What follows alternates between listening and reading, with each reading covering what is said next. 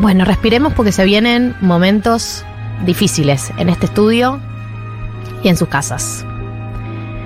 Desde ya quiero decir a, la- a los cagones de mierda que están diciendo, no, me voy a bajar, no me gusta hablar de películas de terror. No vamos a entrar en detalles. Por ahí sí. Pero no sean cagones. No sean cagones porque esto lo estamos viviendo juntos. La no que- quiero escuchar un mensaje de alguien que dice, ay, me da impresión, me voy. ¿Sabes qué? Yo me traumé a los 10 años y no me quejo. La gente en su casa. Qué lindo sábado. Voy a poner la radio para sentirme acompañado. ¡Cagones de mierda! Vamos a hablar de películas de terror. Vamos a hablar de películas de terror que nos traumaron. Mm. 11 40 66 000. ¿Cómo surgió esta idea? Maldita. Mm. Es una idea maldicha. De un hilo que me topé en Twitter que decía lo siguiente. El hilo es de eh, la cuenta Andy-Watts. Y decía lo siguiente. 10 películas de terror que son tan fuertes que poca gente llega al final. Y obviamente dije, abrir hilo. Abro hilo. A Sí. ver qué tiene para darme el mundo. Entonces empiezo a hacer una lista de películas.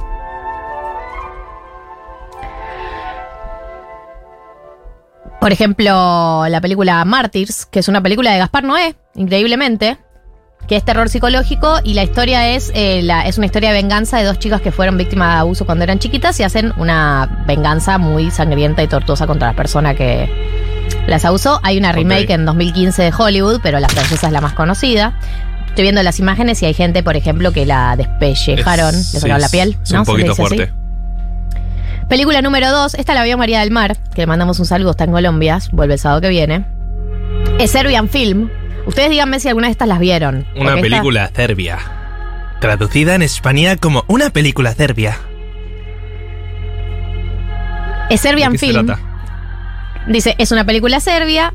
Sigue la historia de un actor porno con problemas, eh, con problemas económicos, quien para poder mantener a su familia se ve obligado a aceptar lo que sería el peor trabajo de su vida, el cual incluiría, sin él saberlo, necrofilia, violaciones y abuso infantil. Buenísimo. La proyección copado. de la Acá hay gente que está comiendo, ¿eh? Recordemos esto. No dije nada todavía. La No, de la película ha sido prohibida en varios países por su fu- fuente de contenido gráfico y estoy viendo acá, por ejemplo, una persona partida a la mitad y todos sus órganos para afuera. Película número 3, Necromatic. Díganme si vieron alguna de estas porque yo no vi ninguna. Ahora vamos a ir a las que vimos nosotros. Necromatic es una película alemana dentro del género de horror exploitation, es decir, el cine de terror que toca temas morales que son inaceptados por la sociedad. Claro, porque recordemos que esto no es tipo la llamada. No, no, estamos a otro nivel de película de terror. Es como mostrar gente medio muerta. Yo me siento, yo me siento una, una, una pete, digamos, Claro. con las cosas que vi. Como que las cosas que yo vi, nada. Y te una chica, una chica vestida de blanco y no. Eh, este es un, un tema, uno de los temas es la necrofilia, el maltrato animal, etcétera. Después nombra la película Atroz, que es la película mexicana más violenta de la historia.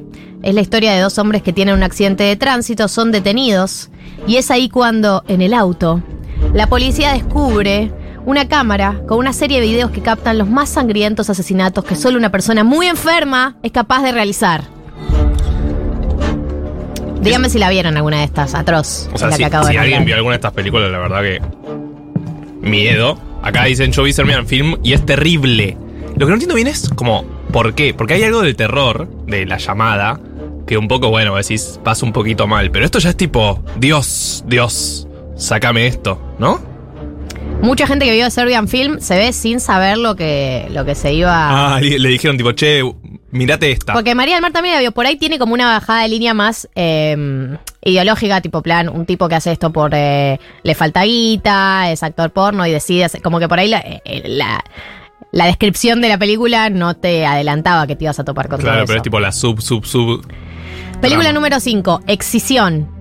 Mm. La protagonista es una colegiala muy solitaria, con una mente bastante retorcida, que sueña con estudiar medicina mientras busca la manera de hacer sentir orgullosa a su dominante madre. Aunque la adolescente tiene una fuerte obsesión con el sexo y las operaciones quirúrgicas, la forma en la que está contada la película nos hace recordar a cualquier clásico drama adolescente, claro, llevado al extremo de la violencia y la sangre desmedida. Y vemos, por ejemplo, una imagen de una chica cogiéndose un chabón eh, asesinado, que lo asesinó ella por ahí. Con mucha sangre. Película medio. número 6 y la que a mí más me traumó, aunque no la vi, ya estoy traumada. Todos los que me escuchan en otras radios saben qué voy a decir. La película se llama El cien pies humano. Dios. Ya ese nombre es como. Nada bueno puede salir de ahí. Ustedes no saben. Esto sí es un poco escatológico. Esto sí es un poco escatológico. Tápense los oídos si quieren. Un doctor alemán secuestra a tres turistas y los une quirúrgicamente cosiendo la boca de uno con el ano del otro. ¿Qué? Puedes buscar la foto, Marto. ¿Qué? Esto con la finalidad de formar un cien pies humano en el que todos compartan el mismo sistema digestivo y estén obligados a comerse el excremento de la persona que les antecede. ¿Qué? ¿Cómo? El primero no come nada, está con la boca suelta. ¿Y qué caga? Nada, por ahí le han de comer para que. No, no sé, chicos, no voy a entrar en detalles, no la vi, No se pero. entiende. O sea, eh, dale, una crítica social a que nos comemos la caca del otro. Dios. eh, las, estoy googleando las imágenes, son muy fuertes porque es literal gente comiendo caca de gente. Obligada, claramente. ¿No? Hay gente que dice que lo que estoy hablando es de gore, no de terror. Bueno, sí, creo que son películas que tienen en común Claro, El es como gore. otro nivel. el terror. Pero pará, pero la de. mm, ¿La de qué? A mí me traumó el juego del miedo, ¿entendés? Comparado con esto, el juego del miedo es. Y con el mío, tipo, jajaja, voy, voy riéndome. es, es Disney. Bueno, voy a terminar el con igual, esto. chicos. Eh, la película Salo o 120 Days of Sodom, que es la de Pier Paolo Pasolini, que es sobre Mirá. eh, eh, la, la novela, está inspirada en la novela Los 120 días de Sodoma del Marqués de Sade. No lo tenía Pier Paolo sabe. Pasolini así tan. Después la película número 8 es eh, I Spit on Your Grave. Una escritora se retira a una casa en el bosque para buscar inspiración y dedicarse a hacer su nueva novela. Nunca ir al bosque solo, ni sola. No, claro, o sea, ¿por qué harías eso? Guay. Errores. Guay. Bajar al sótano, errores. No lo hagas. Nunca, Don't. nunca. No, importa no, que te digan que está la plata para pagarle al FMI, no bajes al sótano. por nada del, del mundo. En la Argentina no tenemos tantos sótanos, ¿no? No, Debe es ser muy, por eso. medio yankee lo- la Aprendimos. idea del sótano. Sí. Bueno, cuestión esa chica se va al bosque, eh, un grupo de hombres abusa de ella y ella eh, escapa y entonces decide vengarse y eh, vengarse uno por uno, básicamente. La película no- número 9 es Grotesque. Grotesque. O sea, imagínate, las, las anteriores se llamaban normal y esta es grotesca. O sea, Eh, esta es- tiene que ser realmente grotesca. Eh, sí, básicamente, claro, esto es eh, una película en donde eh, hay una cita amorosa de unos compañeros de trabajo, mientras están caminando los secuestra por una persona que los Mm. esconde en un sótano, hablando ¿Viste? del tema, ¿Viste? Te y avisé. los va a ir mutilando con calma. parte no, por parte. no, selo rápido por lo menos. Pero si no, no sería una película de terror. Claro, duraba dos minutos. eh, la última película, Gore. La última película, Gore. Es eh, Guinea Pig, o sea, ya te llamas así. Nada, tomas ultra sangrientas, muy difíciles de ver, tortura, gore, lo que sea, que está en una película de terror underground prohibida en su país de origen. Bien, este es eh, un hilo, como les decía, porque me están diciendo no entendés nada, me dice Luis, no entendés nada de películas de terror. Ah, Eh, llamen a Noé Custodio. La verdad que sí, Noé Custodio tiene una vida. Un sábado al mediodía, un sábado a la tarde. Yo lo que digo es, este es un hilo que yo me topé. Y lo leí, no es que lo armé yo. Ahora sí quería ir, ahora si me permiten. Vamos a ir a nuestros. a las películas que nos traumaron a nosotros. Quiero que ustedes compartan las suyas, ya las están compartiendo. A mí lo que me surgió de este hilo, te voy a decir la verdad, de todo lo que es el verdad. gore, Nunca me mientas. es que me, me genera mucha curiosidad qué es lo que se va a buscar. O sea, que- Sí. cuál es el placer en, en ver esto. O sea, yo tengo el morbo de acercarme, no es que no lo entiendo ese morbo, me acerco, pero al toque arranca, tipo, al cien pies humano vi un par de clips y... Ah, ¿viste clips? Sí, bueno. Y, ¿Y? y no pude seguir. No pude seguir. Tengo como límites. Pero no son morales, ¿eh? Es como. Me parece muy fuerte de ver. Y de hecho, el cien pies humano, te ves lo que me pasó el primer día que me la topé. No me pude dormir esa noche pensando en el cien pies humano. Y me tuve que poner a mirar películas, videos de gatitos y perritos, porque no me podía dormir. Te ponía de fondo la canción de Wouldn't it be nice to be together? Sí. Eh, películas que nos traumaron. Ahora sí, 1140 66 000, películas de terror. Marto, ¿querés arrancar con la tuya? Arranco con la mía. Eh, corría el año 2004, ponele. 2005, Un era joven chiquito. Martín. Un joven Martincito de 10 anitos, ponele. Va a la casa de un joven Daniel Goldsman, alias Pela. El Pela, que le mandamos un saludo. Eh, Y estábamos solos, sé que teníamos un poco más, tal vez 12, y vimos el juego del miedo. ¿Por qué? No hay por qué. Solos. En una casa muy oscura, de noche, con un ventanal a cosa verde, como medio campo, medio bosque, medio plaza. Nada bueno puede salir de ahí. La verdad, el nivel de cagazo fue altísimo. Además, la primera del juego del miedo es muy buena. Es Después, buena. sube y baja. El nivel de cagazo fue altísimo. Éramos hombres, jóvenes, así que dijimos que nos encantó. Obvio, la Obvio. masculinidad La intacta. masculinidad Ma- intacta. Seguimos viendo las otras. Ay, No, después otro día como que nos juntábamos a ver las otras. Eventualmente se quebró esa tradición. Porque obvio, era horrible. O sea, realmente era sufrir el juego del miedo. Porque además, que es el miedo que más me trauma a mí, que es un thriller psicológico. Porque el juego del miedo es tipo, Dios. O sea, está bien, cortarle la pierna, ya está. Déjalo. Bueno, hay mucho, eh, hay gore también ahí, porque ves el momento en el que se amputa la pierna propia. Claro, pero encima, eh, el juego del miedo es thriller psicológico en el sentido de como están jugando sí. todas las mentes entre sí. Eso, vos- sí, hay un juego de mentes, hay un... Te, te te perturba, te manipula, te manipula la mente hasta morirte. Claro. Hasta morirte. Hasta morirte. Bueno, hablando de manipulación de mentes, Sí. eh, es medio inocentona, pero a mí me quedó para siempre eh, Destino Final. Destino Sí. Final, una película que, te, que, que la premisa es, ojo, que en cualquier situación de la vida que estés, podés morirte. Sí, sí, sí, tipo, cuidado Ojo con, con- ir caminando por la calle. Sí, ojo con entrar a Easy, porque hay una muerte que es tipo en un Easy, Sí. una especie de ferretería, que el, el taladro se le ta, ta, ta, ta, ta, ta, y lo mata. Ojo con ir a Easy, que te podés morir. Ojo con ir a un parque de diversiones que te podés morir. Todo, Ojo todo, con estar todo. en tu casa sentadita tranquila que te podés morir. Bañarte. Ojo con hacerte el- la luz, eh, ¿cómo se llama? El, el- Sí, el- ultravioleta. No, eh, como quemarte artificialmente. No me sale el nombre. Bañarte también, amigo, que se está Oja- bañando. oja- y se muere, de bañarte. puta, nada puedo hacer. Y el, el- el- el trauma se extiende en el tiempo porque la potencialidad de muerte está en todos lados después de ver esa serie de películas. Obvio. Y aparte nosotros fuimos criados por madres judías, así que eso sé. Claro. Montaña rusa también, aviones, todo. Es la todo. primera, el, el destino final, la primera es la de la montaña rusa y de hecho, de- o sea, los que no murieron en esa montaña rusa son los que después la muerte los va a buscar, tipo, ustedes debieron haber muerto, así que ahora van a morir en situaciones completamente impredecibles. Mi mayor trauma a los 8 años, el capítulo de Oye Arnold del tren fantasma. Es que posta, hay momentos en los que, por más de que no sea tan terrorífico, te da mucho miedo. O sea, me acuerdo eh, la serie esa de terror que salía Escalofríos. Bueno, Bueno, el, la el ves trauma ahora- originario. La ves ahora y parece un chiste, pero seguro. No que- es un chiste, ¿No? para mí sigue, sigue dando No, miedo. debe, debe ser medio. No, esa, ya la apertura era miedo, hashtag miedo. Eh, esta película que nombran, esa. Ay, Dios, lo pones es el tipo. terror es total. El terror piel- es total. piel de gallina. Vamos River mañana. ¿Qué? Aparece mucho El Exorcista y El Exorcismo de Emily Rose. Vamos a hablar de las dos. No La podemos llamada hablar de también. películas de terror si no hablamos de las dos del Exorcismo. Sí, a ver, yo sabes que no. Yo siento que como que nunca entré demasiado porque me soy medio cagón. entonces A ver, no- El Exorcista es película del año 1973. O sea, Es la película que vos tenés eh, en el recuerdo como eh, la chica de la imagen que le, Sí, que que le le da gira la la cabeza. que vomita para todos lados. De hecho, es la parodia que hacen en Scary Movie. Claro. Eso del exorcista.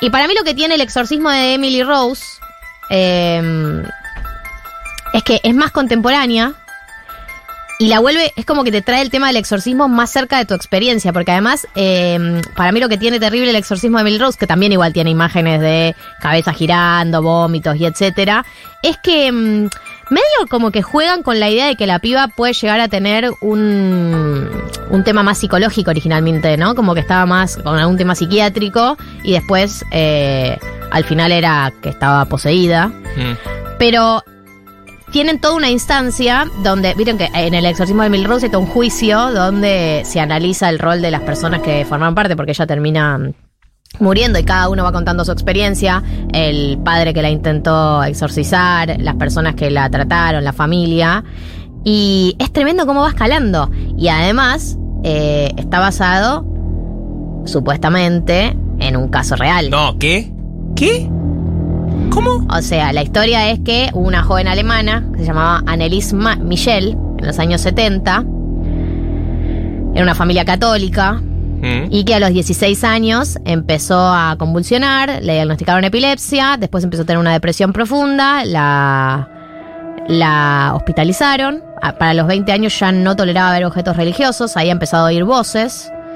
Claro, como y un delirio. eh, en la familia creían que tenía eh, un, un demonio dentro. De hecho, re- empezaron a rechazar los medicamentos y empezaron a buscar ayuda en la iglesia. es que la y chance estoy de que viendo sean- las fotos. Si son muy religiosos y te pasa algo así en la familia, medio que encarás por el lado del diablo, ¿no? Y sí. Eh, pero si ves las fotos, o sea, yo te la muestro. Esta es la chica en la vida real, búsquenla. Es Emily Rose. Y está literalmente eh, poseída. Ah, bueno. Poseída, me encanta. ¡Me encanta! Me encanta esta voz.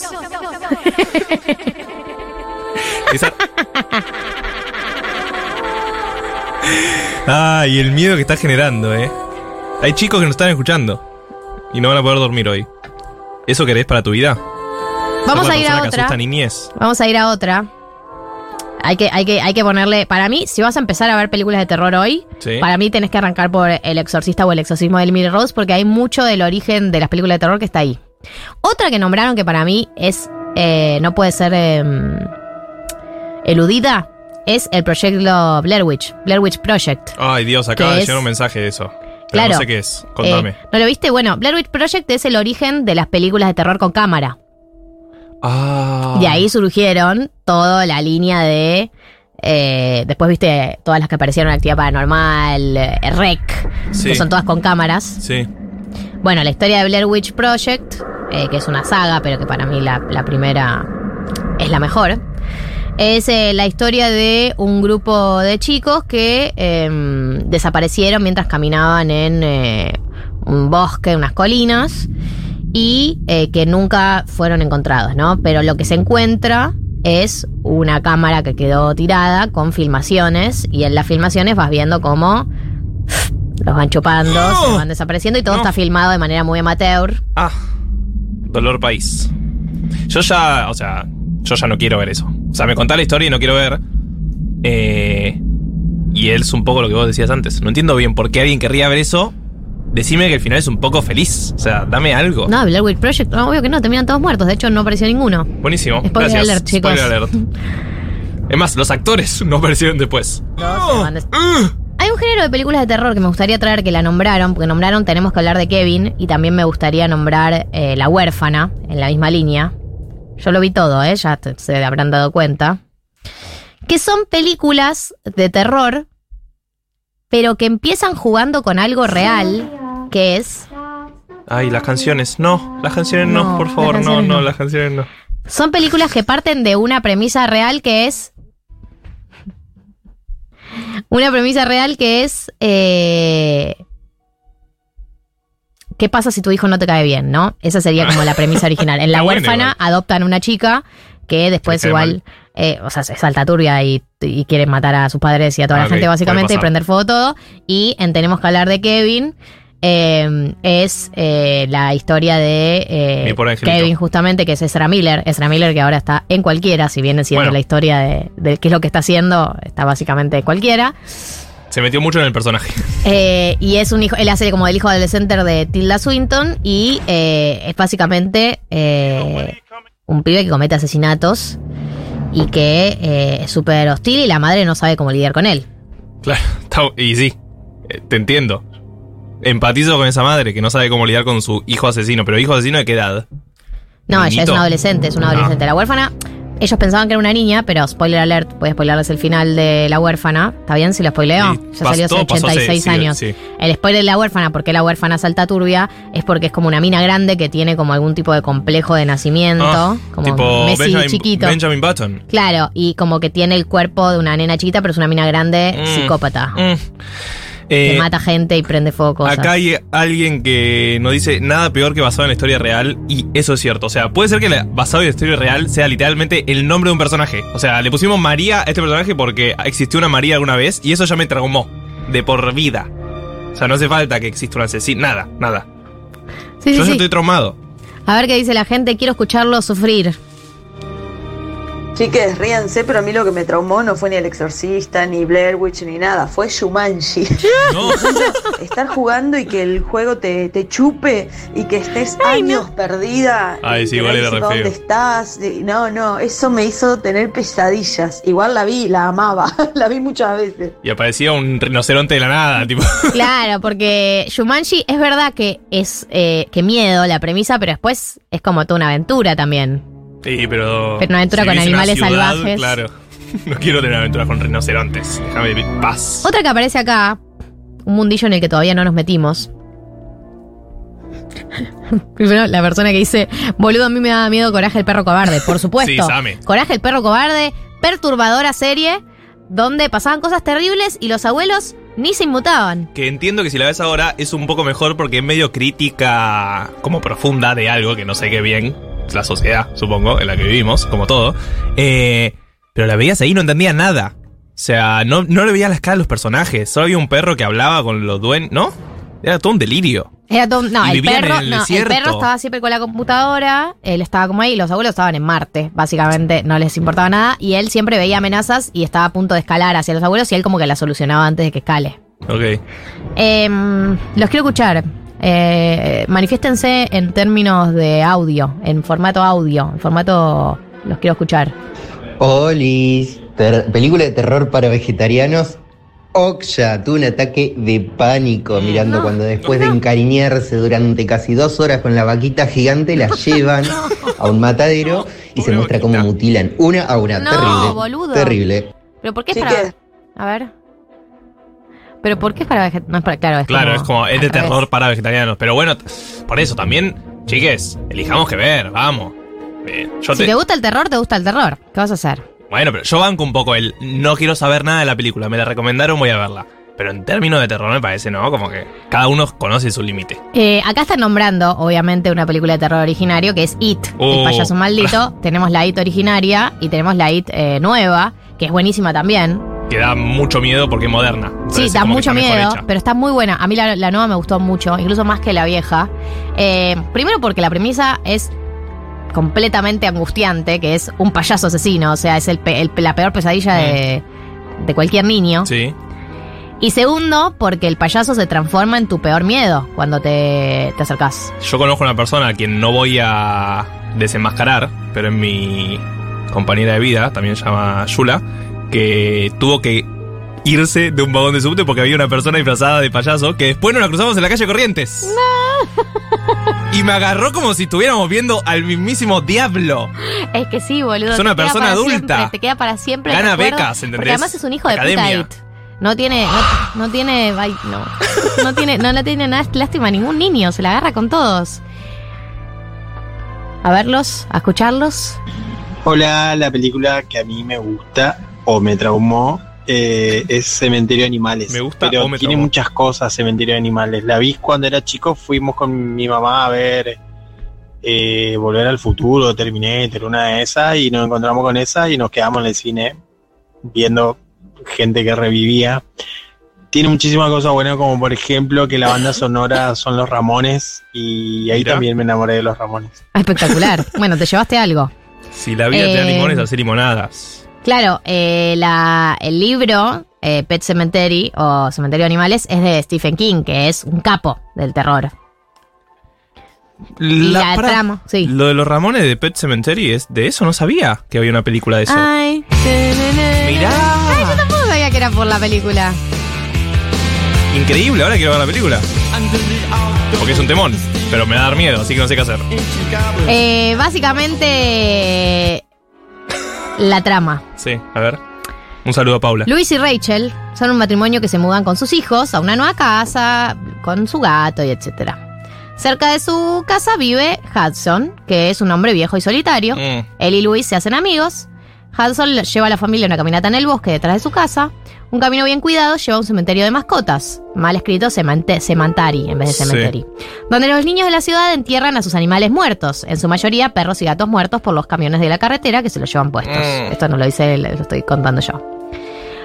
Una calorada discusión arranca entre Luis y Rachel al día siguiente. Rachel desaprueba hablar sobre la muerte y ella se preocupa por cómo su hija, que estuvo ahí en el cementerio, se puede ver afectada por lo que pasó. Nada bueno puede salir de esto. De a partir de acá, básicamente lo que empieza a suceder ¿Por qué te reís? No hay nada de risa, hay un cementerio. es que empiezan a morir animales y empiezan a aparecer revividos. No. básicamente. No estoy spoileando, chicos. Son todas películas que salieron hace 20 Sí, años. ya sé, obvio que no estás spoileando, pero bueno. Y por último, quería llegar a un subgénero de películas de terror que todavía no hablamos, que es el subgénero de niños que murieron y vuelven en formato de niños asesinos. Dícese La llamada, Mm. dícese El grito, que es la película que a mí más me traumó. Porque el grito tiene algo que es muy terrible, que te queda para siempre, que es un sonido que hacía el nene cuando estaba a punto de aparecer, que era el siguiente. No, no me sale tan bien.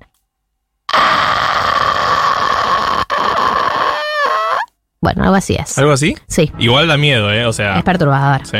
Bueno, eh, cuando se estaba por, por- cuando el nene estaba por aparecer, se escuchaba. No me está saliendo bien. A ver. No me lo pongas, ¿Podemos? Diego. No me quiero acordar cómo era. No lo busques. No lo busques, no lo busques. Pero son nenes, básicamente lo que tienen en común este género de películas es que muchas son japonesas. La verdad que eh, en, el, en el, el universo cinematográfico asiático han sabido hacer muy buenas películas de terror. Sí. Ellos son los capos de esto y después los yankees las copian. Eh, y son niños Que japoneses. lo mismo, ¿no? Es Son tipo- niños japoneses que eh, murieron en malas condiciones y vuelven con una sed de venganza tremenda. Yo los entiendo también. Y sí. Y sí, si te moriste así, de niño, y en malas condiciones, ¿qué vas a hacer? Ni en Yo me llevo a uno. Es como vos te expulsas en un partido de fútbol. Yo me llevo uno del contrario. Yo me llevo uno del contrario, ¿está bien? Tienes razón. ¿Y sí? Eh, hay muchos audios y muchos mensajes Sí. que no llegué a escuchar, leer. Ay, bueno, una más, un audio, escuchemos, podemos escuchar un audio más. Y, y- y después volvemos, porque, Porque hay un programa, mucho ¿no? pendiente. Hay un programa. 1990ers, ¿cómo están? Acá Seba de Almagro. Hola, A mí, la película que no sé si es de terror, no es de terror, pero la que más, la escena que más me traumó es la película Señales con Mel Gibson, Sí, la claro. que caen los alienígenas Por supuesto. y que ven supuestamente un video filmado de un cumpleañito donde aparece un flash, un, un alienígena. Eso me marcó la vida.